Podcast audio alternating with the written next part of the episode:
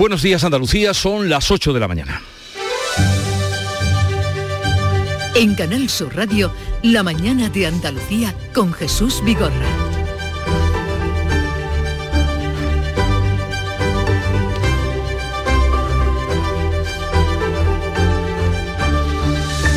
Comienza esta noche, dentro de unas horas, la campaña electoral para elegir el 19 de junio la composición del nuevo Parlamento andaluz, de donde saldrá el próximo presidente de la Junta de Andalucía. Será uno de los seis candidatos que a partir de ahora entran en liza. Moreno abrirá la campaña en Málaga capital, Espadas en Jaén, Juan Marín en Jerez de la Frontera, Olona en Granada, Nieto en Algeciras y Teresa Rodríguez en Jerez. Estos seis candidatos se verán las caras y van a debatir entre ellos en dos ocasiones. El lunes 6 en Radio Televisión, en la Radio Televisión Española y el lunes 13 en esta casa, en la Radio Televisión de Andalucía. Justamente en el día de inicio de la campaña, el Centro de Investigaciones Sociológicas, el CIS, va a dar a conocer su barómetro de los comicios de cara al 19 de junio. Ya veremos si corrobora o no la tendencia que dibujan las encuestas, el triunfo del PP, el estancamiento del PSOE y la incógnita del papel que puede jugar Vox para hacer posible el gobierno. A las 9 conoceremos también hoy los datos del paro y la afiliación a la Seguridad Social de mayo. Durante el mes de abril, por primera vez, se superaron los 20 millones de personas ocupadas en nuestro país y fueron datos, fueron buenos los datos para Andalucía. La ministra de Trabajo, Yolanda Díaz, ha anticipado que estos datos del paro también serán buenos y suponemos que ella está bien informada. La mañana de Andalucía. Social Energy. La revolución solar ha llegado a Andalucía para ofrecerte la información del tiempo. Hoy tendremos cielos nubosos en Andalucía con probabilidad de chubascos ocasionales en el extremo occidental, donde también habrá brumas matinales. Las temperaturas mínimas no cambian o están en ligero descenso. Las máximas serán hoy de 24 grados en Cádiz y en Huelva, 29 grados en Jaén y Sevilla, 30 será la máxima en Almería y Málaga, 31 grados en Córdoba y en Granada. Celebra el Día Mundial del Medio Ambiente con Social Energy. Únete a más de 3.000 clientes satisfechos con nuestras soluciones fotovoltaicas. Realizamos un estudio gratuito para ahorrar hasta un 70% de tu factura eléctrica y te regalamos un cheque de 200 euros en Amazon. Pide tu cita en el 955 44 11 11 o socialenergy.es y aprovecha las subvenciones disponibles. La revolución solar es Social Energy. Y a esta hora conectamos con la DGT para saber cómo están las carreteras en Andalucía, cómo se circula. Nos atiende Lucía Andújar. Buenos días. Muy buenos días. Hasta ahora van a encontrar complicaciones en Sevilla, en la 4, a la altura de Fuente del Rey, dirección Cádiz, pero también pueden encontrar complicaciones en Málaga, en la 7, en Fuengirola y Cala de Mijas, hacia Marbella. Mucha precaución en estas vías.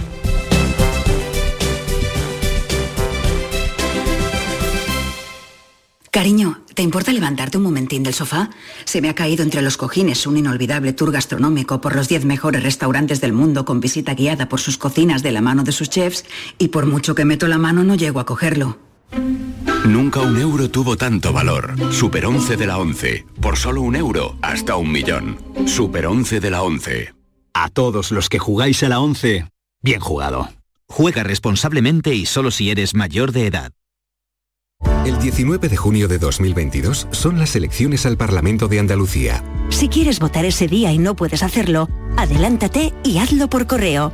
Solicita la documentación necesaria hasta el 9 de junio en cualquier oficina de correos de forma gratuita o en la web correos.es. Una vez solicitada y recibida en tu domicilio, podrás enviar tu voto por correo certificado hasta el 15 de junio de forma gratuita. 19 de junio de 2022. Elecciones al Parlamento de Andalucía. Infórmate llamando al teléfono gratuito 919-0622 o entra en eleccionesparlamentoandalucía2022.es. Junta de Andalucía. En Canal Sur Radio, la mañana de Andalucía con Jesús Vigorra. Noticias. Cuenta atrás para las elecciones andaluzas del 19 de junio. Esta tarde noche comienza una campaña con los primeros actos electorales de los aspirantes a la presidencia de la Junta, que además será un termómetro para comprobar también las posibilidades de los partidos ante las elecciones generales cuando toquen, cuando lleguen. Beatriz Galeano. El Partido Socialista y su candidato a la Junta, Juan Espadas, abre la campaña a las 8 de la tarde en Jaén. Los populares y su candidato a la reelección, Juanma Moreno, lo hacen con doblete a las 8 y media Málaga a las once y media en Sevilla. También Ciudadanos y su candidato a la Junta, Juan Marín, tiene hoy dos actos en Jerez y más tarde en Sevilla. Por Andalucía comenzará su campaña a las 8 de la tarde en Algeciras, la localidad de su candidata de Inmaculada Nieto.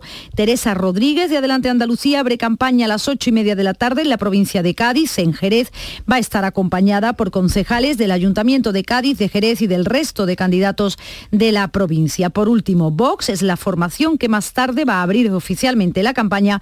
Esperará hasta las 12 de la noche, como era tradicional, con una pegada de carteles en la Plaza Isabel la Católica de Granada.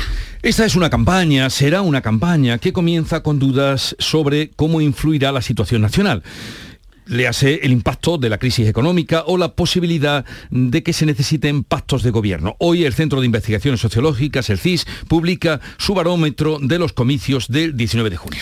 Se lo hará público a partir de las 12 y media de este mediodía, en un momento en el que todas las encuestas coinciden en el triunfo del Partido Popular y el declive del PSOE. También la incógnita del papel que pueda jugar Vox para la gobernabilidad. Con este marco, el candidato socialista ha lamentado las críticas del Partido Popular a los 50 millones del plan de empleo para Andalucía que ha anunciado el Gobierno central. Pide a Juanma Moreno que centre sus esfuerzos en gestionar los recursos y no arremeter contra Pedro Sánchez. Mire, yo eh, voy a ser claro y contundente. El relato que ha construido la derecha respecto al resultado del 19 de junio no va a ser el resultado del 19 de junio. Y se lo digo ya, claro.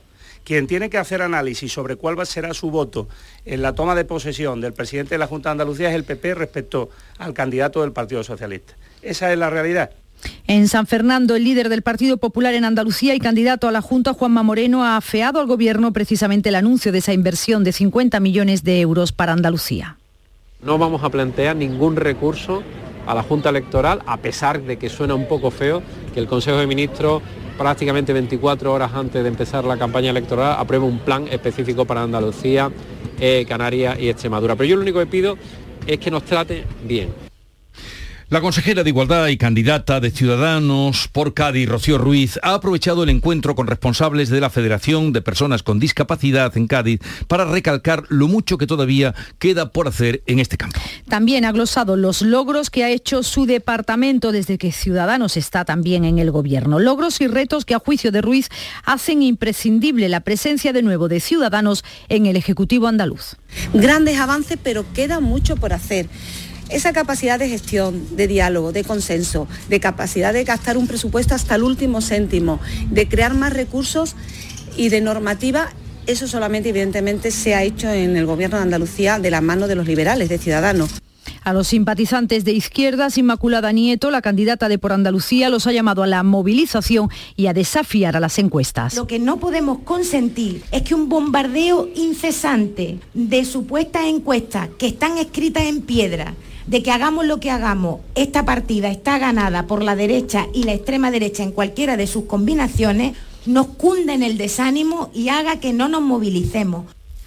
Finalmente, Teresa Rodríguez, la candidata de Adelante y Andalucía, estará en los dos debates que han programado las televisiones públicas. La Junta Electoral ha desestimado la petición de Por Andalucía que pedía su exclusión, da por buenas las propuestas de Canal Sur y Televisión Española que incluye a la candidata en los debates y en la cobertura de toda la campaña. La resolución puede ser todavía recurrida, pero la candidata de Adelante Andalucía se felicita satisfacción por la posibilidad de defender eh, simplemente la idea y la propuesta que traemos a estas elecciones con una fuerza política de obediencia andaluza y además no entendíamos cómo era la propia izquierda la que de alguna forma boicoteaba nuestra presencia en los medios toda vez que era reforzar ¿no? una posición de alternativa frente a las derechas de cara a la próxima legislatura. Y serán dos los debates ya confirmados, el día 6 en la Radio Televisión Española y el día 13, eh, lunes también, en la Radio Televisión de Andalucía. El Gobierno prorrogará durante tres meses las medidas económicas para hacer frente a las consecuencias de la guerra de Ucrania. Se mantendrán las exenciones fiscales a la electricidad, la extensión del bono social eléctrico, la limitación de la subida de los alquileres o la bonificación del litro de combustible. También se van a mantener las ayudas directas al transporte y a los sectores agrícola y ganadero, así lo exponía el presidente del Gobierno, Pedro Sánchez. Y vamos a hacer lo mismo, vamos a hacer todo lo que esté en nuestra mano para proteger a nuestra economía, para proteger a nuestra industria, para proteger a las empresas y para proteger a las familias. Sin embargo, el ministro de Consumo ha apuntado que el descuento al litro de carburante podría no ser generalizado, como ocurre ahora, y dejar de aplicarse a las rentas más altas. Por cierto, hoy se conocerán los datos del paro del mes de mayo, después de que en abril se superaran por primera vez los 20 millones de ocupados, con un récord en la contratación indefinida. El Banco de España revisará el viernes 10 de junio unas décimas a la baja sus previsiones de crecimiento para la economía española en 2022 con respecto a lo estimado en abril, que se situaba en un 4,5%. También rebajará ligeramente sus estimaciones para la inflación. Así lo ha anunciado el gobernador del Banco de España durante su intervención en la Comisión de Asuntos Económicos del Congreso para presentar el informe anual del banco. La semana que viene está convocado el Consejo de Gobierno del Banco Central Europeo en el que se van a tomar importantes decisiones en política monetaria y se publicarán nuevas previsiones para el área del euro. Y vamos ahora a otro asunto más festivo en relación y comunicación con la naturaleza. Es la Hermandad del Rocío. 85 hermandades de toda Andalucía están ya en el camino. Este año son un total de 125 las que van a peregrinar hasta la aldea almonteña y uno de los puntos de interés está en el municipio sevillano de Villa Manrique. Paso de 70 hermandades. Hoy atraviesan este pueblo otras 28. Pilar González. Así es. Por Villa Manrique pasan hoy 28 hermandades. Ayer fueron, por ejemplo, 23 y son todas las que hacen el llamado Camino de Sevilla para llegar a la aldea. Pasan desde Murcia, Valencia y también muchas de Málaga. La Hermandad del Pueblo es la última en salir. Villamanrique lo hace mañana, es la más antigua de todas las filiales y en estos días se reciben allí a todos los peregrinos. Los manriqueños se vuelcan con ellos, como cuenta su alcaldesa Susana Garrido más de mil días esperando esta fiesta de interés turístico de, Andalucía y es una alegría tremenda. Por lo menos yo tengo dibujado una sonrisa desde ayer impresionante. Están las banderolas con todas las poesías y los, los colores simbólicos de cada una de las 67 hermandades. También sale hoy la última de la capital, Sevilla Sur, y otras cinco hermandades de la provincia, entre ellas Cama, la más numerosa. El Salvador, Triana y Macarena han pasado su primera noche ya de camino. Como les decíamos, este año son 125 las filiales que van a entrar en la aldea almonteña y la Hermandad Matriz de Almonte ya está allí, ya espera en la aldea del Rocío las hermandades filiales y hoy sale la más numerosa de Huelva, que nos cuenta ya desde Huelva Sonia Vela.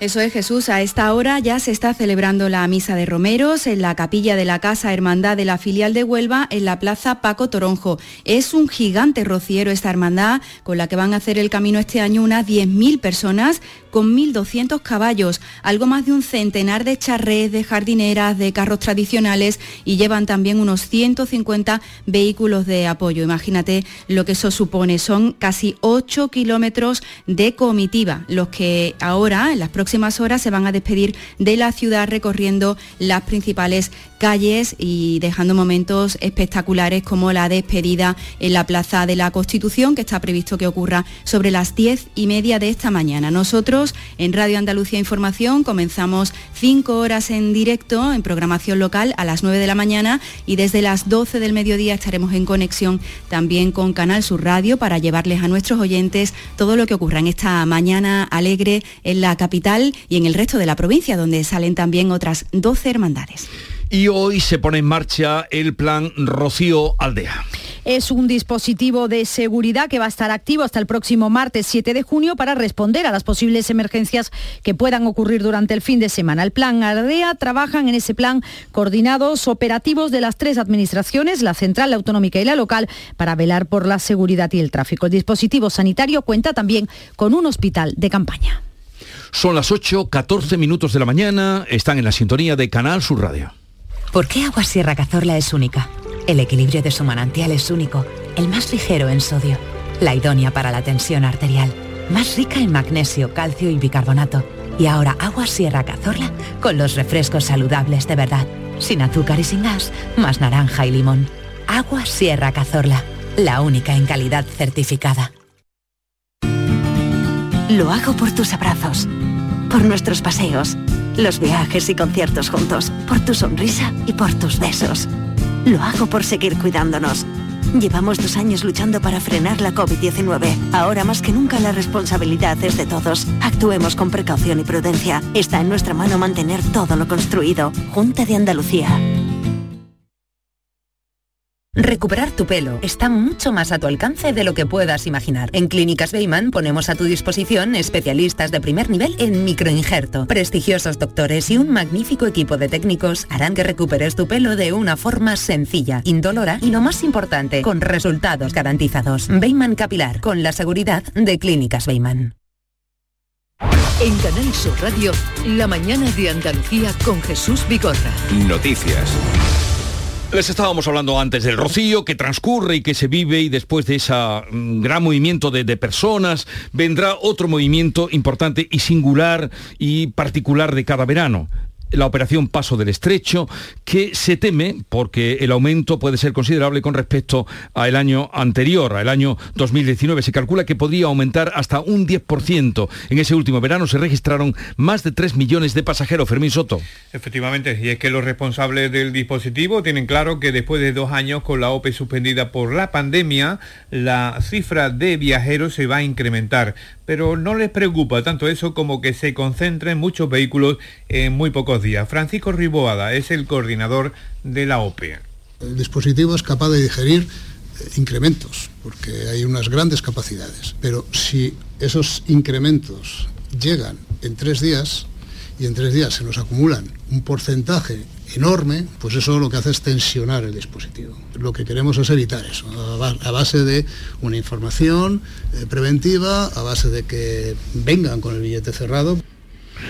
Las matriculaciones de coches bajaron en mayo casi un 11% hasta las 84.977 unidades, según los datos publicados este miércoles por ANFAC, la asociación que representa a los fabricantes de vehículos en nuestro país. Subió la venta a particulares y empresas, pero bajó la de los alquileres de coches. Vamos a saludar a Carmen Moreno para tratar este asunto. Ella es presidenta de la Asociación de Concesionarios de Sevilla, Asconse. Carmen Moreno, buenos días. Buenos días, Jesús. A ver, ¿a qué se debe esta bajada en las matriculaciones de, coche, mm, de coches? Una bajada casi de un 11%, aunque en Andalucía ha sido menor, ha sido de un 6,5 más o menos por ciento.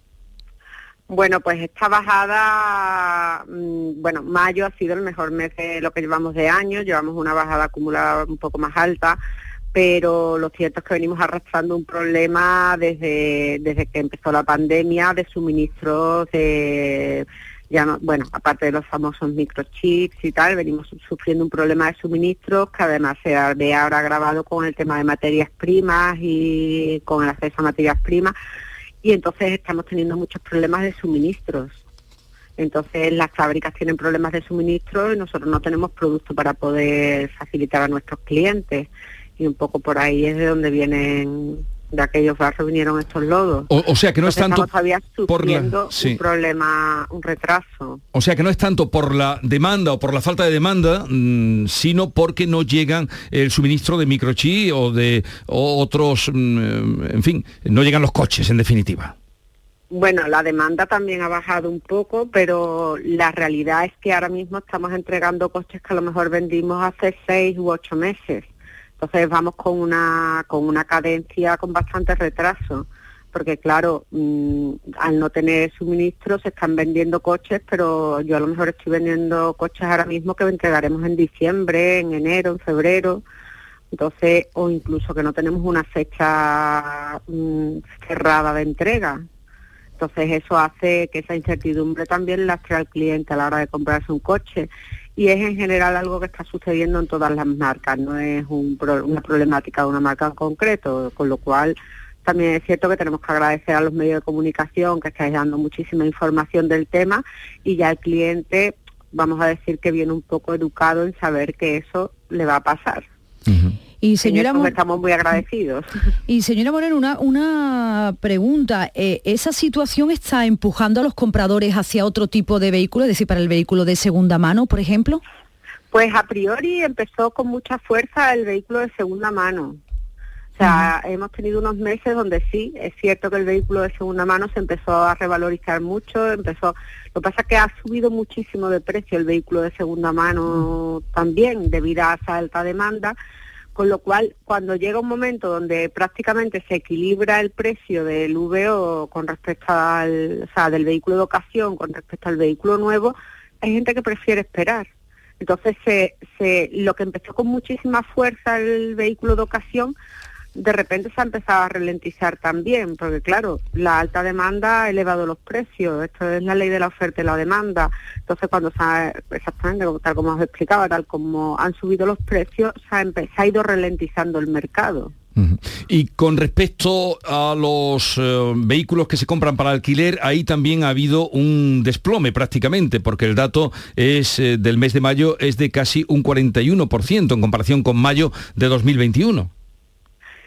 Sí, eso es un fenómeno que yo, claro, es que al no haber coches no se pueden suministrar tampoco a los rentacares, a, los, a las alquiladoras. Sí, porque mayo históricamente es un mes fuerte porque las alquiladoras renuevan flotas de cara a verano.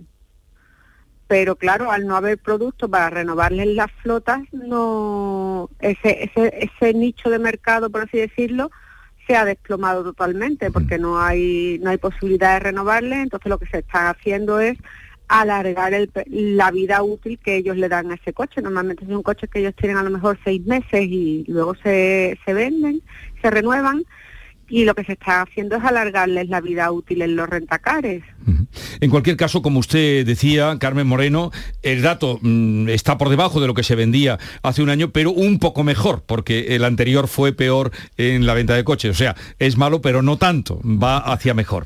Así es que eso es... Gracias a Dios, va todo siempre, todo es susceptible de mejorar y, y hay que trabajar por ello. Carmen Moreno, presidenta de la Asociación de Concesionarios de Sevilla, Asconse, gracias por estar con nosotros. Un saludo y buenos días. A ustedes, buenos días. Vamos a continuar contándole la actualidad de este día. En Málaga, el incendio de un almacén ha calcinado una nave de patinetes. Se nos informa desde allí Mati Ípola. Pues se trata de la nave que pertenecía a una empresa malagueña que se llama GTT Group, una firma que es pionera en la fabricación y venta de patinetes eléctricos. Ha ardido por completo, pero no ha causado daños personales, ya que estaba cerrada al público, aunque sí ha provocado unas pérdidas materiales que pueden superar el medio millón de euros al margen del coste del propio inmueble que era alquilado. En cuanto a bomberos, fueron más de 25 los efectivos y fue su rápida actuación la que evitó que el fuego se extendiera a otras naves colindantes. El Tribunal Militar Central ha sancionado a una pareja de la Guardia Civil de Almería por negligencia y pasividad en un caso de agresión machista. Verán, los agentes mostraron una actitud pasiva ante la gravedad de la situación que vivía la víctima, menor de edad y con claros indicios de haber sido agredida. María Jesús Recio. Ocurrió en la madrugada del 23 de mayo de este año. Una pareja de agentes, hombre y mujer, acudieron a un servicio en un domicilio. Una mujer denunciaba que el novio de su hija menor de edad le había pegado una paliza. Dieron los datos del agresor, un joven de 20 años. Lo principal, él tenía una orden de alejamiento. Ella miedo a denunciar porque él la amenazaba de muerte. Dijeron a los agentes dónde localizarlo incluso, pero ellos ni acompañaron a la víctima al hospital, ni trataron de buscar al agresor, ni comunicaron a sus superiores el resultado de esta intervención, con lo que dejaron a la menor desprotegida, diciendo además que denunciar al día siguiente. Y en el hospital al que fue por su cuenta con su madre, el médico que la atendió, considerando que se trataba de un caso de violencia machista, llamó a la policía que instruyó diligencias. Hubo un juicio rápido y el agresor fue condenado por maltrato. La sanción a los guardias civiles, cinco días de pérdida de haberes con suspensión de funciones. Y esta madrugada nos ha vuelto a sobrecoger un tiroteo en Estados Unidos. Ha ocurrido en las consultas de un hospital de Tulsa, en el estado de Oklahoma. Hay al menos cinco muertos y numerosos heridos. Son trabajadores, pacientes y visitantes. Se desconoce aún la identidad del agresor que también ha resultado muerto. El jefe de la policía de Tulsa ofrecía esta madrugada estos datos. Ahora mismo tenemos cuatro personas muertas más el tirador. Creemos que se ha quitado la vida, que tiene entre 35 y 45 años y que llevaba una pistola y un rifle. En Alemania, su ministra del Interior, Nancy Faeser, ha sugerido en diferentes intervenciones públicas la necesidad de acopio de alimentos y agua para 10 días por parte de la población. Este consejo a la población ha sido lanzado ante un posible apagón energético a gran escala en donde supermercados y gasolineras estarían cerrados. En ese marco, la falta de luz haría que no funcionasen las neveras y congeladores y que en algunas regiones tampoco contasen con agua corriente. Con este acopio de 10 días por parte de los ciudadanos, les sería de utilidad en el tiempo en el que se movilizaría la ayuda estatal, es lo que decía la ministra del Interior. En cuanto a la evolución de la guerra, hace 99 días que comenzó la invasión a Ucrania, el presidente Volodymyr Zelensky ha cifrado las bajas diarias en el frente. Entre 60 y 100 soldados pierden la vida cada día, ha dicho Zelensky. 500 resultan heridos. Las víctimas más inocentes, los niños, también se cuentan por cientos, aunque reconoce el presidente ucraniano que todavía es difícil contar con datos fiables. Y hoy comienza en el Reino Unido, comienza el jubileo, cuatro días de festejos, el jubileo de platino de la reina que tiene 96 años y que cumple, tal día como hoy, 70 años en el reinado. Hay ya personas acampando en los alrededores de Buckingham Palace para no perderse nada. Londres está rebosada de visitantes. Habrá saludo real, desfiles, misa, repique de campanas, faros, hogueras, numerosos conciertos o exposiciones. Todo ello en una ciudad completamente engalanada para la ocasión.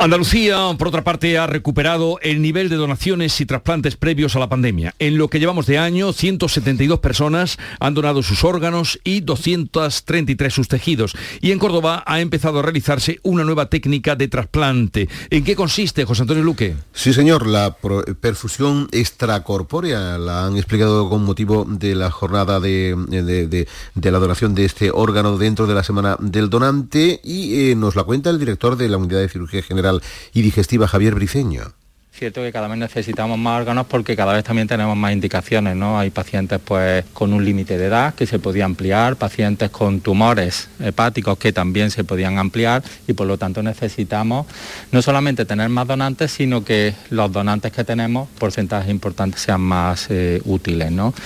Vamos, a reparar órganos que podrían ser útiles para el trasplante. En breve, además, en el hospital va a haber una máquina que va a realizar esta función. Y bueno, active su gen donante. Hoy en la semana de la donación se pide y va a haber una, una eh, jornada de, extracción, donar sangre a partir de las 10. Active su gen donante. Ese es el lema de este año, activar el gen donante que todos llevamos dentro. Así es que pongámonos a ello. El dramaturgo madrileño Juan Mayorga ha sido galardonado con el Premio Princesa de Asturias de las Letras 2022, que se ha fallado en Oviedo entre sus obras destacan el traductor de Blumenberg, Cartas de amor a Stalin, El jardín quemado o El cartógrafo. Mayorga, profesor de filosofía y matemáticas de 57 años, es el autor español vivo más representado en los escenarios internacionales. Es responsable de un teatro comprometido conocido como Teatro Histórico de Urgencia, un compromiso social que ha destacado el jurado del Premio Princesa de Asturias. Por la enorme calidad, hondura crítica y compromiso intelectual de su obra, acción, emoción, poesía y pensamiento. Mayorga ha propuesto una formidable renovación de la escena teatral, dotándola de una preocupación filosófica y moral que interpela a nuestra sociedad al concebir su trabajo como un teatro para el futuro y para la esencial dignidad del ser humano.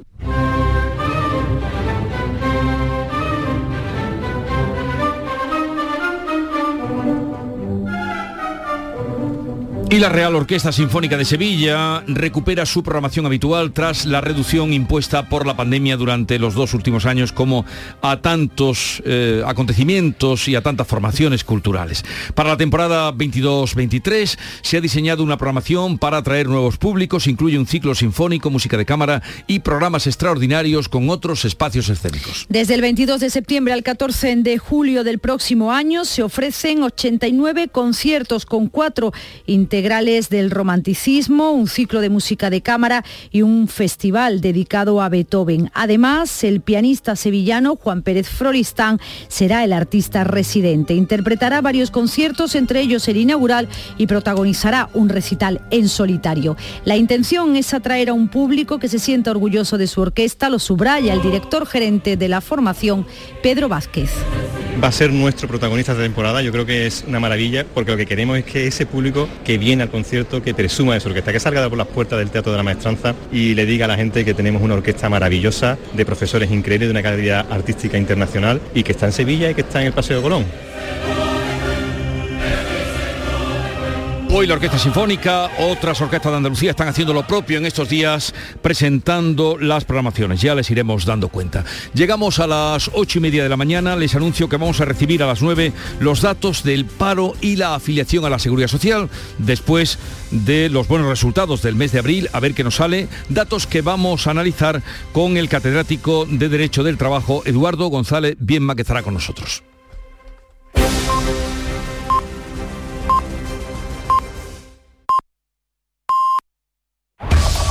En la mañana de Andalucía de Canal Sur Radio, las noticias de Sevilla. Con Pilar González.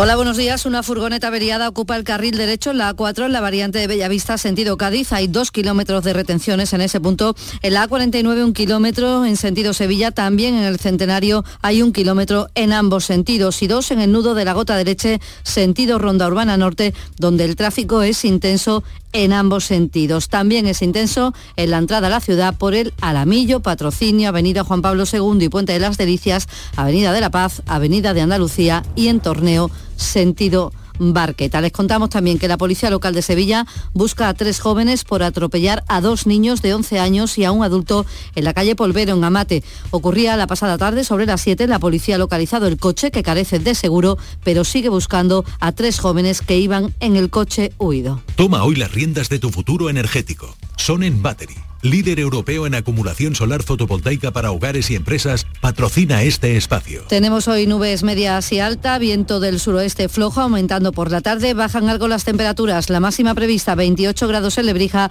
29 en Morón y en Sevilla y 30 en Écija. A esta hora 18 grados en la capital. Automóviles Berrocar, más de mil coches de todas las marcas y modelos. La mejor garantía del mercado, inmejorable financiación, sin sorpresas de última hora y con total transparencia para que la compra de tu nuevo coche sea una decisión inteligente. 50 concesionarios Berrocar y más de 700 talleres concertados en territorio nacional. Entrega a domicilio totalmente gratis. GrupoBerrocar.com el mobiliario para la hostelería lo tienes en Industria Sevillana Hostelera. Campanas y turbinas de extracción, mesas inoxidables, mobiliario refrigerado, equipos de lavado y todo lo necesario para el montaje de tu bar o restaurante. Equipos de aire acondicionado desde 226 euros masiva. Condiciones especiales para instaladores. Industria Sevillana Hostelera. En Polígono El Pino, calle Pino Central 8. Teléfono 617-980-950. Recuerde, 617-980-950.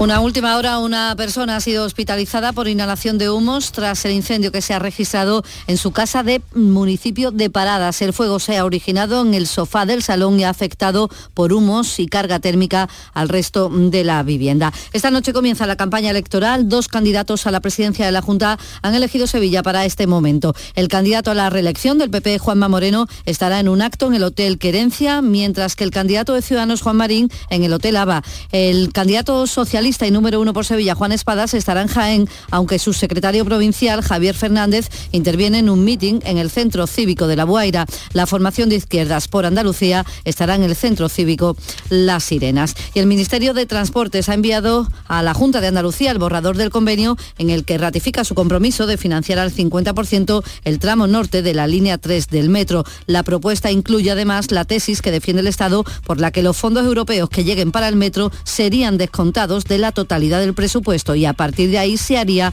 la división entre ambas administraciones. La Junta de Andalucía rechaza esa tesis y dice que les y pide al gobierno que les deje utilizar para ello los fondos estructurales europeos, los fondos FEDER. Así lo explica la consejera de Fomento, Marifran Carazo. Seguiremos insistiendo al Ministerio que nos deje financiar nuestra parte, ese 50%, como queramos y como podemos, y que el Ministerio se comprometa a financiar su parte también como quiera. Vamos a seguir insistiendo para alcanzar un acuerdo. Casi medio centenar de hermandades están haciendo el camino hacia la aldea. Este jueves lo inician las seis últimas. Sevilla Sur, que es la última de la capital, ya está saliendo del tiro de línea, avanzará por el Puente de las Delicias para abandonar la ciudad sobre las 11 de la mañana. En la provincia salen Carrión de los Céspedes, San Lucas la Mayor, Villanueva del Ariscal, Pilas y la más numerosa Camas. Son las últimas en emprender el camino, a excepción de Villamanrique, que sale mañana viernes. Por allí, por Villamanrique, hoy pasan 28 hermandades. El, el pueblo se vuelve con todas las filiales, como cuenta su alcaldesa Susana Garrido. Llevamos más de mil días esperando esta fiesta de interés turístico de, Andalucía y es una alegría tremenda. Por lo menos yo tengo dibujado una sonrisa desde ayer impresionante. Están las banderolas con todas las poesías y los, los colores simbólicos de cada una de las 67 hermandades. Esta mañana se reúne el Consejo de la Memoria Democrática del Ayuntamiento, donde la empresa encargada de la sumación de la fosa Pico Reja hablará de los últimos avances y comienza una campaña de sensibilización por el meningococo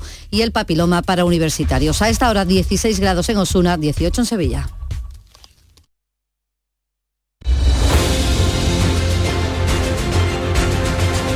...8.35 minutos de la mañana, enseguida entramos en tertulia, conversación de actualidad, hoy con Silvia Moreno, Rosana Saez y Pepe Landi.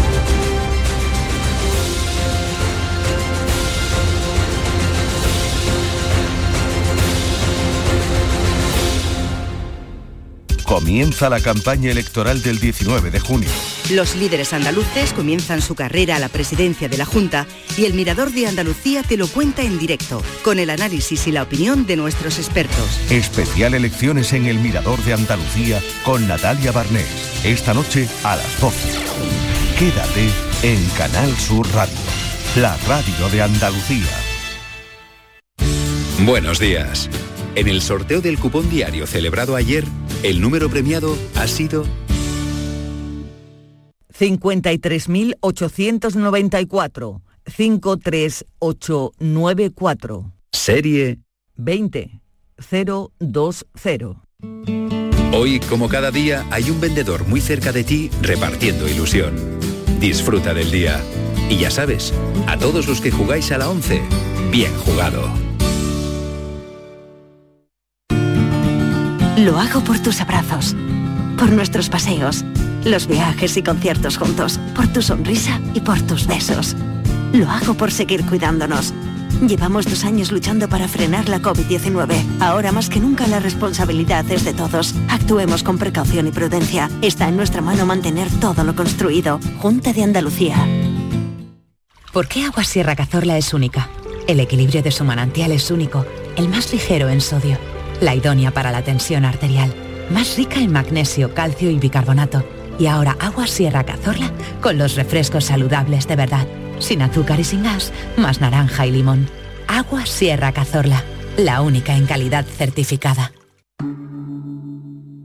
Montepío, ¿en qué podemos ayudarle? Inicio en breve mis vacaciones y antes me gustaría hacerme una revisión médica. No se preocupe, lo tiene cubierto. Puede concertar la cita con su médico por teléfono a través de nuestra web, con la garantía de Adeslas, entidad reaseguradora de los productos de salud de Montepío.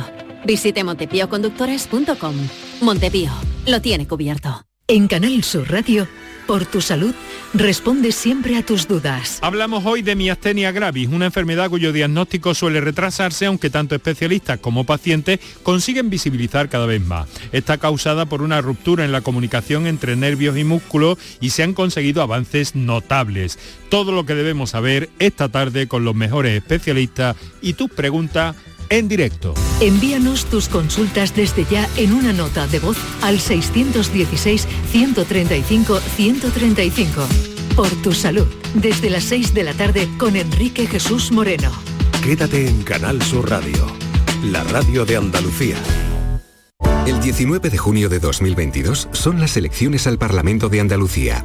Aunque vivas lejos de tu pueblo, de tu tierra, de tu ciudad, nada te impide votar. Sigue las instrucciones de la Oficina del Censo Electoral.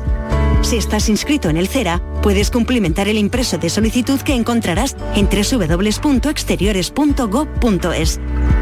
Remítelo hasta el 21 de mayo a la Oficina del Censo Electoral y te enviarán la documentación para votar. Ahora puedes optar por depositar tu voto en la oficina o sección consular del 15 al 17 de junio o enviárselo por correo certificado hasta el 14 de junio. Para más información consulta www.ine.es o www.exteriores.gov.es. 19 de junio de 2022. Elecciones al Parlamento de Andalucía. Infórmate llamando al teléfono gratuito 919-0622 o entra en eleccionesparlamentoandalucía2022.es. Junta de Andalucía.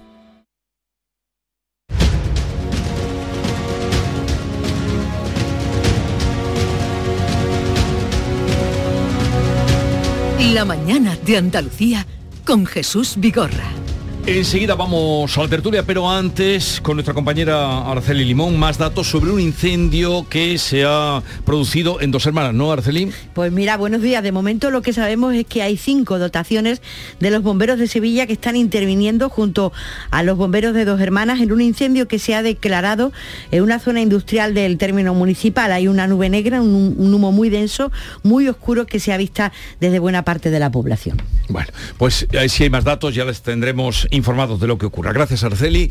Y saludamos a Rosana Saez, presidenta de la Asociación de la Prensa de Jerez. Buenos días, Rosana. Buenos días. Que hoy tenéis ahí a, a dos de los candidatos en liza a la Junta de Andalucía. Así es, así- y esta semana hemos tenido también por aquí a Ayuso, ya sabes que Jerez es la quinta ciudad de Andalucía y se juega mucho. Pero Jerez, sí, sí, debe ser una plaza Sí, importante en estas Muy elecciones. importante en estas elecciones. Ahora hablaremos de todo eso. Silvia Moreno, que me acompaña del diario El Mundo. Hola, Silvia. Muy buenos días, ¿qué tal? Y Pepe Landi, redactor jefe de La Voz de Cádiz. Buenos días, Pepe. Hola, muy buenos días, ¿qué tal? Bien, pues vamos a empezar por ahí, porque ya llegó el día, que tampoco mm, dónde están los límites o dónde está el, el paso que lo diga. A partir de dentro de unas horas, a partir de esta noche, en teoría y siguiendo el rito, eh, comenzará la campaña electoral. Campaña electoral de cara al 19 de junio. ¿Qué, mm, ¿Cómo la veis? Bueno, ya por fin llegó, aunque es verdad, como, como dice Jesús, que los límites entre la pre-campaña y la campaña pues son muy difusos y llevamos hablando de elecciones, pues como en este año 2022 tocaban elecciones, pues prácticamente desde Navidades o incluso antes ya se estaba hablando de, elecciones, ¿no? Y los límites son muy difusos. Pero ahora sí los partidos ya ponen toda la carne en el asador, sacan toda su artillería, porque estas elecciones del 19 de junio son unas elecciones andaluzas, que son muy importantes para nuestra tierra, pero los, los grandes partidos eh, también eh, tienen eh, ecos en el tablero, en el tablero nacional y hemos visto, por ejemplo, el presidente del gobierno, Pedro Sánchez, no ha faltado ni un solo fin de semana a Andalucía desde que comenzó la campaña, salvo el primero, porque estaba el candidato so- socialista Juan Espadas, tenía COVID, y este fin de semana va a volver de nuevo. El, el PP también pero en una estrategia un poco distinta con sus líderes nacionales. Feijóo ha estado aquí, pero eh, ha sido distinta el meeting, el acto que organiza el PP con Feijóo. Feijóo va como de telonero de, de Juanma Moreno. En cambio, Pedro Sánchez es Juan Espada el que va de telonero de Pedro Sánchez por seguir un poco el símil de los conciertos, ¿no? Que han hecho un Sí. concierto importante en Madrid de los Rolling Stones. Y habría que, que sumarse a la, a la moción, a la totalidad que estáis hablando, ¿no? al, al- al- a la- al cuestionamiento de, de que es una campaña electoral ya en general, porque prácticamente mm, vivimos en, en una campaña una campaña permanente. ¿no? Es una, una situación realmente chocante porque es indistinguible absolutamente algún acto que vivimos ayer, no sé, Juanma Moreno en San Fernando, el que comentabais de, de Díaz Ayuso en Jerez o cualquiera que, hemos- que hayamos visto en Andalucía en los últimos 15 días, es indistinguible ese acto de, de los que vamos a vivir a partir de, de esta noche. Y eso por no hablar de, de- de otros modos y, otro- y otros usos y costumbres de las campañas electorales que ya han quedado absolutamente caducados, desde la, el- la- la teórica pegada de carteles que ya no existen obviamente de esta noche hasta la utilidad de los debates o hasta el papel de, de- de los medios de, de comunicación, pero en esa situación estamos en la, en la campaña permanente y, y no sé si, si podrá servir para que pasemos de del el farragoso ruido de la formación de mayorías a- de quién va a pactar con quién, ayer incluso con cruce de, de retos para vernos en la notaría, Hmm. el PP diciéndole al PSOE que dígame ante notario que no va a pactar con la izquierda radical y el PP diciéndole al PSOE dígame ante notario, o sea, el PSOE diciendo Sí. al PP que con Vox. Esperemos que ese, ese- esa pequeña política y esa forma, en debate infinito sobre la formación de mayorías pase por ampararnos en el clásico al, al programa, programa, programa de- de Anguita, a las propuestas reales, a las propuestas concretas. A ver si el paso de la precampaña a la campaña, aunque seamos incapaces de distinguir ese paso, sirva al menos para, para que esa evolución se dé y empecemos a hablar de propuestas concretas. Pues eh, llegó la hora de la verdad, ¿no? Y cuando hablas, Pepe, de hablar de propuestas concretas, yo estuve ayer echando un vistazo a las webs y a, los programas eh, de los distintos partidos políticos y te llama la atención, ¿no? Por ejemplo, el del PP, no me dio tiempo a leérmelo porque son 426 páginas, una web muy centrada en el candidato, en Juanma, Juanma es la marca, todo va en torno a Juanma, fotos de Juanma, eh, el apoyo a Juanma, en Espadas pasa lo mismo y bueno, me llamó la atención eh, la, web que puso también ayer en marcha Vox, que eh, la ha llamado El Cambio Real. Y lo mismo, era un programita con 10 puntos muy claritos y con medidas, bueno, pues muy populistas. Pero bueno, yo creo que lo importante de esta campaña, yo creo que es una campaña especialmente importante por lo que estamos diciendo, que hay que pensar en el ciudadano, porque llega en un momento muy, muy complicado, después de una crisis económica sin precedentes, con ahora mismo una situación todavía muchísimo peor, lo estamos viendo y esto le está afectando a los andaluces, estamos viendo los niveles de paro en los que estamos. Entonces yo creo que es un momento de responsabilidad, pero hay grandes diferencias en esta campaña con la de 2018. Es la primera vez que, eh, se hace una campaña en la que ha estado gobernando el PP y Ciudadanos. Yo creo que lo que se va a medir en esta campaña, por un lado, es si los andaluces eh, le dan el visto bueno a ese cambio y quieren seguir con ese cambio se va a medir también eh, cuál es la situación del PSOE, si efectivamente esa coalición de gobierno le desgasta o no a Pedro Sánchez, porque al final Espadas, bueno, pues ha sido colocado ahí por Pedro Sánchez.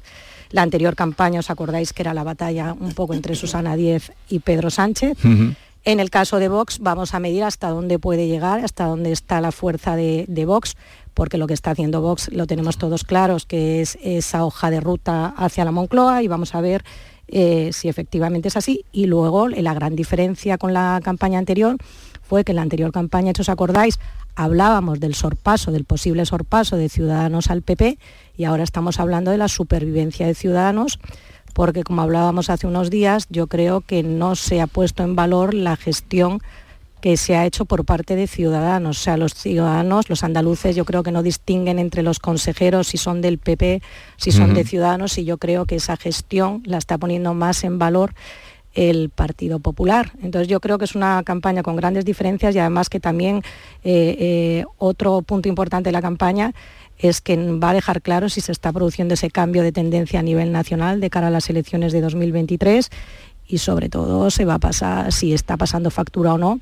estos cuatro años de Pedro Sánchez.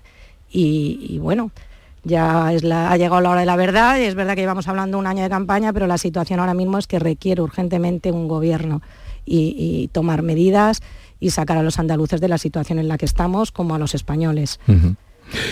Bueno, eh, eh, mm, Rosana espera muchísimo. de- Espero mucho porque la situación, Jesús, es muy complicada. Ah, Ayer eh, estábamos bueno. escuchando al gobernador del Banco Sí, de el- el España, gobernador la lo inflación hemos- desbocada. Lo hemos escuchado esta mañana también, eh, sus palabras. Yo no sé si alguien más escucha, hay alguien que escucha eh, lo que decía Hernández de Cos, pero lo que decía era tremendo ayer. Tremendo. Entonces Tremendo. es una campaña que yo creo que eh, los programas, te decía yo, y ayer intentaba leerme las 426 No, pero 400 páginas, las páginas 200 y pico Rosana, del ¿quién se lee? Rosana, Nadie. ¿quién se lee? ¿Quién se lee las 400? Nadie, yo creo que ahí- 200? Y eso es otra clave de la de la de la elección. Ahí lo hace mejor La- Vox, con le- sus 10 propuestitas así muy Claro. puestas, muy claritas. El tema, de, el tema de la abstención, ¿no? El hastío que muy buena parte de la ciudadanía siente hacia la política, hacia las ofertas que hacen los distintos partidos, hacia las promesas incumplidas de muchos de ellos. Y otra de las claves de esta, de esta campaña y de las elecciones es la mm, si los partidos consiguen movilizar a toda esa parte de, de- electores andaluces que no acuden a votar, que no van, eh, no votan a ningún partido, si alguno es capaz de conseguir esa movilización. Y a mí también me llama la atención cómo con los años, cómo han cambiado las campañas, porque eh, hace a lo mejor 10 años se hacían grandes actos donde acudían más de 10.000 personas, teníamos imágenes, por ejemplo, del PSOE, ¿no? En el velódromo de dos hermanas, los- donde los había mítines, los los, famo- los famosos mítines que congregaban a miles y miles de personas, ¿no? En los ya- autobuses con los bocadillos. Efectivamente, todo esto ha pasado ya un poco a la historia, ¿no? Ya se hace... Pero, eh, toda la, pero toda la campaña en sí, es decir, aquí lo determinante es el día del voto voto y, y la utilización de las redes, porque todo lo, desde el inicio que hoy se marca de la campaña, y decía Pepe Landi, bueno, decía los tres, que no se nota tú, que no hay, no se ve lo que ha pasado hasta ahora de lo que va a pasar a partir de las cero horas de, de mañana. ¿no? ¿Qué diferencia hay? Eh, Tenemos que adaptarnos a, a, una situación muy nueva en la que eh, vivimos en una cascada, un, un, chorreo permanente de información eh, que no somos capaces de, de, asimilar y eso sucede mucho, en, influye mucho en la, en la, campaña electoral y en la, vida política. Hablaba ahora Silvia. Sí va a ser importante, perdona, eh, en todo esto que estamos hablando, de cada uno se informa por donde puede, porque son muchos los canales y los medios, pero sí que habrá también, los dos debates serán importantes. Los dos debates serán importantes, porque ahí, dentro de que estén muy medidos, pesados y, todo calculado, pero mm, va a ser verse cara a cara los que están en liza. El día 6 en, Radio Televisión Española, el día 13 aquí en la Radio Televisión de Andalucía, ¿no? y, finalmente van a estar los seis, que eso también creo que, es bueno que estén los seis. Es importante que estén los seis que ahora podemos hablar de, de, mm, que le ha pasado al sexto y el camino, el, duro camino del ha entrado. Si, ha entrado. Si no recurren todavía sus antiguos compañeros. Ha ¿eh? entrado efectivamente después de una denuncia que, que me parece muy sintomática, una petición de, de, por Andalucía para que Adelante Andalucía, es decir, una parte de la coalición que formaban antes, no estuviera en el debate, lo que muestra también un poco la situación de, fragmentación y mm, lo podemos sumar a, la situación que está viviendo Más País también, que, que, también quería tener una cierta presencia en las elecciones andaluzas y yo creo que provoca una situación de cierto desamparo en el votante o en el aspirante a votante de izquierdas que puede desembocar en una cierta desmovilización, como decía Silvia, también en, una decepción, una falta de, referencias mm, que lleve a un incremento de la, de la abstención. Pero lo que hablabais de, lo, que decía Jesús de, de, los debates, que pueden ser, aunque están muy cuestionados, como prácticamente todos todos los rituales y los usos y los modos de las campañas electorales clásicas que hemos conocido están muy cuestionados. Sin embargo, pueden ser una buena ocasión para que en este, mm, esta lluvia de información que no somos capaces de asimilar se pueda concretar algún, alguna propuesta, se pueda mm, sintetizar. Ah, decía Rosana que, el, eh, que Vox está siendo un poco más, más práctico y más lúcido. Muy práctico. Con, no sé si, y, se, adapta, además un partido en ese, en ese aspecto, es un partido adelantado a los demás que prácticamente se vuelca en las redes sociales y, en el mensaje directo a las tripas eh, a través de, de internet para eh, informar o para comunicarse con su posible electorado. Y, quizás va a obligar a que los demás eh, sigan un poco, un poco ese juego, porque a, esa situación estamos todos abocados, al mensaje concreto y directo y algo impactante para que resalte dentro de esa lluvia de, información que recibimos a diario. Claro, eso, ese, ese mensaje impactante de las redes, eso ya prácticamente lo tenemos todo el año y los partidos aprovechan incluso su intervención en el Congreso de los Diputados o en el Parlamento andaluz para captar el titular, el corte, el que luego, el tuit que ellos amplifican pero sí que me parece muy interesante los debates televisivos en horario de máxima audiencia, porque ahí vamos a ver un reflejo de los partidos que se presentan a las elecciones, me parece muy acertado que sean los seis candidatos los que, los que debatan y confronten, y el, andaluz, el telespectador lo va a poder ver a uno debatiendo con otro, qué propuesta un, eh, qué propuesta hace uno, qué, qué eh, contraoferta le, le hace el otro, y yo creo que sí es muy interesante, aunque sea un formato un poco encorsetado, con los tiempos muy medidos. Pero, al menos están ahí cara a cara, los vemos eh, cara a cara. Y además yo creo que acerca un poquito ¿no? Al, ciudadano, acerca un poco al candidato, se les ve además interactuar entre ellos, que yo creo que eso es muy importante, yo creo que son fundamentales. Y en el caso de Vox, el manejo de las redes sociales, la inversión en comunicación, pues es uno de los partidos que hay que decir que lo hace bien, porque si os acordáis en las elecciones de pasadas de 2018, cuando estamos hablando ahora de cuáles son las diferencias y los cambios, bueno, pues nadie daba nada por Vox, luego fue subiendo, eh, nadie fue, recordar también que es la primera vez que entró Vox en un parlamento, fue precisamente en Andalucía, que se hablaba de 2-5 eh, y finalmente fueron 12 y su campaña la centró muchísimo en redes sociales, pero sí es cierto si os acordáis en aquel momento no querían atender a los medios de comunicación, no querían relación con los medios de comunicación y se dieron cuenta que aparte de la comunicación en redes sociales era importante también mantener esa relación con los medios de comunicación que no puedes dejarlos al margen. Y ahora ya sí se ha dado cuenta y mantiene su relación con los medios de comunicación. pero... y, y, Rosana, en ese decálogo que, que, has, que, has visto, tengo una curiosidad, ¿en ese decálogo se incluye la eliminación de las autonomías? Es que te iba a decir, ¿no? Por eso tú tienes ah. que ir más a fondo y te tienes que ir a la agenda. Por eso te decía yo lo de la hoja no de ruta, lo que yo hice después de ver el decálogo, sí. me fui a la agenda, a la agenda de Vox ya su hoja de ruta para llegar a la Moncloa y ahí te dice muy claro, muy claro que quiere la devolución de las competencias en materia de sanidad, educación, seguridad y justicia al Estado. Él te y si además os acordáis en las elecciones de Castilla y León, pues en su discurso eh, eh, Gallardo lo dijo muy clarito, que su intención era devolver esas competencias porque lo que sí dice en ese decálogo es que quiere recortar la administración paralela, que quiere hacer recortes, como dijo Lona, quiero meter la motosierra. Entonces, sí es cierto que lo que uno se dice, se presenta a unas elecciones autonómicas un partido que su objetivo es llegar a la Moncloa, pero que no cree en las autonomías.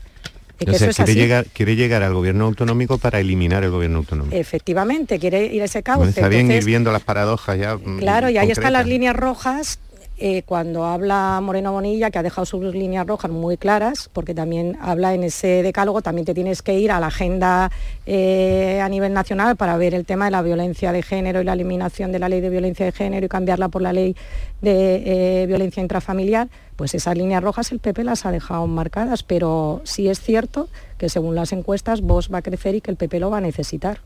Vamos a ver qué encuesta sale hoy del CIS, que hoy sale la del CIS. A ver, sí, a, ver. a ver, a ver. Eso, no, la del no sé. andaluz y hoy sale la del No, no, la del andaluz salió digo, digo el otro día. O sea, a ver qué pasa si se mmm, confirma, corrobora lo que están dando, las tendencias que están dando las encuestas, que es eh, claro triunfo del Partido Popular, estancamiento del PSOE, subida de voz, desaparición de Ciudadanos. Es que fíjate, Jesús, la diferencia, lo último ahora digo, que eh, cuando estábamos hablando el PP ha sufrido la crisis que ha sufrido tan gorda, como la ha resuelto, como en 24 horas te puede cambiar todo y vamos a ver también, porque aquí se va a medir el efecto Feijó y si efectivamente se ha ilusionado a los votantes del PP. O sea, que Juanma Moreno está ahí, como me quedan 15 días, pero a ver qué puede pasar, ¿no? Parece que hace un siglo que, que, que, Casado y Díaz Ayuso se estaban despellejando en público y el, y el parecía desangrarse, parece que hace un siglo y son hace, hace, nada, hace tres, cuatro meses, y la recomposición de la imagen, la verdad es que es llamativa, y la, y la memoria corta de muchos de muchos ciudadanos y de muchos eh, electores que, que, que, tenemos esa memoria tan tan prácticamente diaria también por esa, esa cascada que decía antes esa lluvia de, de información es, es, realmente asombrosa los uh -huh. tiempos son realmente asombrosos en política últimamente. 24 horas te cambia todo. No, no, lo que va de ayer a hoy, eh, que decía Góngora, lo que va de ayer a hoy, que ayer maravilla fui y sombra mía no soy. y en política más que nada. Ahora, lo que apuntaba Pepe es curioso. ¿Tú ya crees que no van a recurrir los antiguos compañeros de Teresa Rodríguez, no?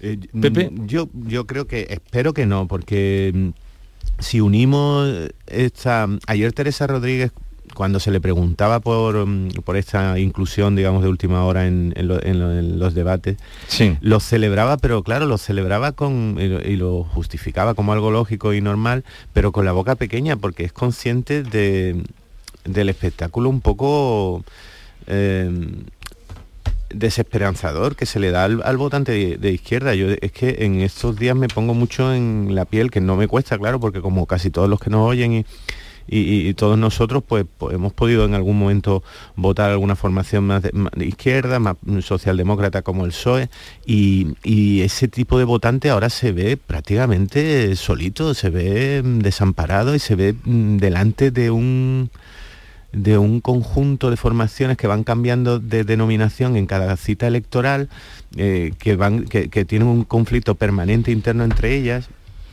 y, y, al que cuesta mucho identificar y no ya adherirse con, con el voto. Y lo digo sinceramente, ¿eh? sin, sin, la más mínima ironía, que me parece un, una pequeña desgracia para Por la eso... vida política andaluza que no haya una, una propuesta de izquierda más o menos sólida y que pueda hacer un contrapeso, que los contrapesos son esenciales en la vida parlamentaria y en la vida, y en la vida democrática.